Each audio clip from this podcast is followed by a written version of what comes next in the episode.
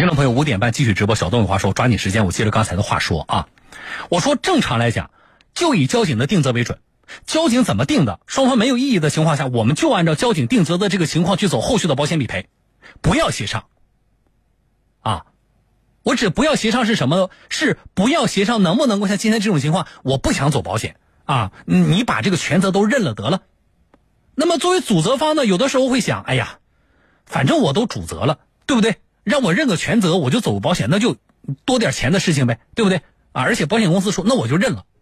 我们是不建议大家这样做的。为什么？你知道你认下来的是什么吗？现在你认下来的不过是由主责变成次责，你的保险理赔呢程序一样走，只不过理赔款稍微高一点而已。但问题是，你在对方车损都不明确的情况下，对方跟你说我修这车可能也就两千多块钱，最终修出了五千。如果再有其他隐藏的隐患在里边呢？你到底认这个主责？你认下来的是什么？是风险。所以我们是不建议大家去做这种事情的。我们本着友好协商的态度去解决交通事故，各自承担各自的责任。但是，啊，我们并不建议大家私自的把去协商这起交通事故的责任，特别是在啊谁认到自己的保险公司的责任多一些。你认下来的，像今天这就认出纠纷来了吗？为什么就会有今天这期节目？啊，双方前期协商的好像都挺好的，对不对？你主责我不走保险可以啊，挺好的。到时候你给你你给我一部分这个补补我一部分的这个损失可以呀，你还说的都挺好的。结果去年八月份的事故到现在都没有处理完，纠纷出来了呀。你有这么多的精力去耗的这个事儿吗？如果严格按照交警的那个定责的话，很简单啊，一个主责，一个次责，各自维修，然后各正常的走保险赔付，这事早就解决了呀。至于闹到电台来吗？好，那么纠纷还是小，啊，如果仅是这样的纠纷还是小，我都说了，更重要的是害怕，啊，你认下来的那部分责任里边不仅有纠纷，还有一些隐患。如果对方接下来去去这个进一步的。啊，定损排查排查出来的隐患可不是他口头说的两千多块钱的车损，你怎么办？你到时候再说说不对，当时当时那个那个话可不是这么说的。可是我把交通事故责任认定书往你面前一拍，你就是全责，上面交警队盖着章呢，你怎么办？所以，所以我给各位的建议，我们本着友好协商的态度，但是有些事情上。不协商，不能模糊。交警定主次责，你有没有意见？你觉得可以啊？我确实在这个事故当中，我因为我的这个呃过失，甚至有交通违法行为造成的这起交通事故，我主责，我没有问题。但是，对方找你协商，你能不能都认过去？慎重。如果你问我自己，我不认啊。交警怎么定的，咱们就怎么走。这是我重点要跟大家说的，这是一点。啊，第二点，我说了，我们说的这种情况基于的是现实当中确实很多交通事故双方在协商的时候是有这个过程的嘛？啊，那么交警呢在定责的时候，他也本着就是你们能够尽快的把这个事情解决到对双方都有利的这样一个人性化的执法，他有的时候也会有这种啊主次责。那么你你既然认了，好了，那给你全责，有这个过程。啊，但是，我以上的提醒，供各位参考。好，这是第一点，第二点，那么。为什么有人啊，小东？为什么有人他他本来是次责，他不需要，就他责任很少，为什么他一点责任都不愿意担呢？啊，来，有多少听众朋友？我们在发生交通事故的时候，我们直接想到的是什么？我第二年保费要上涨。刚才的那个货车司机，他不愿意担责，他让对方全担下来，为什么？他担心第二年保费上涨。可是你第二年保费能上涨多少啊？你如果你这个钱电台不介入，你一分车损都拿不到，你损失多少啊？你怎么不考虑这个问题呢？啊，我们我给大家举交强险的例子，大家我们经常说第二年保费上涨，我很多的听众朋友都被吓到了，这得涨多少？我告诉大家，如果你不出那个造成人员死亡的交通事故，就是如果不发生。有人死亡的交通事故，并且你在这个事故里占主责或全责，如果不是这种情况，你的保费上涨的幅度是非常小的，啊，以交强险为例，如果你在上一年发生两次及以上的有责事故，但是不涉及死亡的交强险，一般的上浮的这个额度在百分之十到百分之十五。你就算那才多点钱，你交强险一年你交多少钱？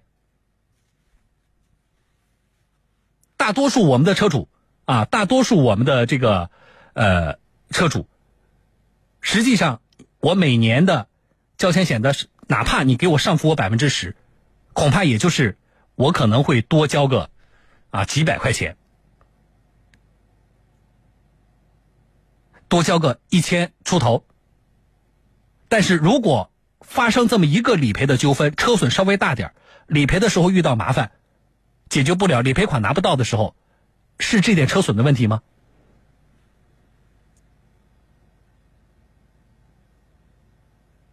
所以，我们也不建议大家在这个过程里边考虑到我第二年保费的啊这个上浮的情况啊。你的你不要算什么呢？你这个百分之十，你不要从那个理赔额里算，啊，你从你这个一一般的家用轿车的基准的这个交强险是是多少钱？现在是九百，原来是九百五，现在是不同的情况，但是应该也不多，啊，所以你算，你上浮的这个情况，百分之十才多少钱啊？刚才我说我说我说的还多了，刚这个我刚才说的是交这个交强险的情况，你要百分之十的话。你按照我举例吧，按照九百五的这个基数算。那么，如果发生有人死亡的交通事故当中，你又担责了，这个上浮的比例会多啊，呃，多的可能会超过百分之三十。那你就算我们以交强险为例，你百分之三十你才能够多拿多少钱的这个保费？所以，这个我们是呃不建议大家走这个。这个所谓的协商的这个过程的，这是一点。另一点，有听众朋友疑问啊，小东，发票还在无责方手里的，保险公司怎么就把理赔款打到了那个全责方的账户里了呢？那这样的话，那个全责方不就真的就是可以拿着钱不给我了吗？啊，好，是这样的啊，保险公司在这个案例里做的有没有问题呢？呃，不那么严谨，但是我也告诉大家，就是也谈不上违规。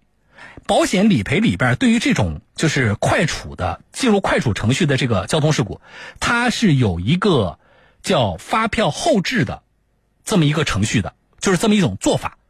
什么叫发票后置？就是我去定损，并且呢，你的车辆是在我比如快处中心的修理厂，我定损，你在那里修，那么我基本上定损额就固定了嘛，对不对？在这种情况下，保险公司在你车没有修完之前，他就可以先理赔，先放款。所以就出现今天这种情况，钱先到了全责方的账户里，啊，是有这么一个实际的操作的，这个大家也注意。当然，我个人其实并不赞成保险公司有这个操作，啊，从保险公司的角度可能是觉得这样更便于投保人理赔，这是保险公司的角度。但是我个人认为。这对于交通事故处理有可能会带来很大的麻烦。为什么？本来我们的观念里边，我这个发票其实是制约对方的一个非常重要的一个凭证，对不对？啊，你态度不好，你不理赔，那我不给你发票，你到保险公司你就拿不到钱。有多少人这样认为的？但是如果说有这样的一个就是发票后置的这么一个操作呢，那么你手里的这个发票对于对方的这种约束力就减弱了，是大大的减弱了。所以。当然，这个好的是什么呢？它方便了，呃，理赔当中啊，我们的这个投保人走程序啊，很方便。事故发生了，我只要定损，双方没有异议的话，那我马上就能放款，对不对？其实是方便了，但是有可能会引发纠纷。最后说一句，就是我刚在节目开头我关注这件事情说的，我说第一，我教大家方法，我要告诉大家这个，呃，在保险理赔当中。啊，对方不配合，我们能怎么办？我教大家方法，我教大家有些坑一定要避开，这是技术层面的问题。但是同时，所有的技术说完，我都要说一句啊，保险事故的啊，交通事故的理赔当中，我都说了，我们实事求是，我们诚信，是谁的责任我们就担，是我们的错误我们就认，对不对？啊，我们不要指望着我通过一起交通事故还能赚点钱，千万别有这种想法。那么，还有就是，如果在协商的环节我们说过的话，那么我们也实事求是，不要给后续的保险理赔啊造成麻烦。我们希望就是最近咱们关于对诚信这事儿说的太多了，太重要了。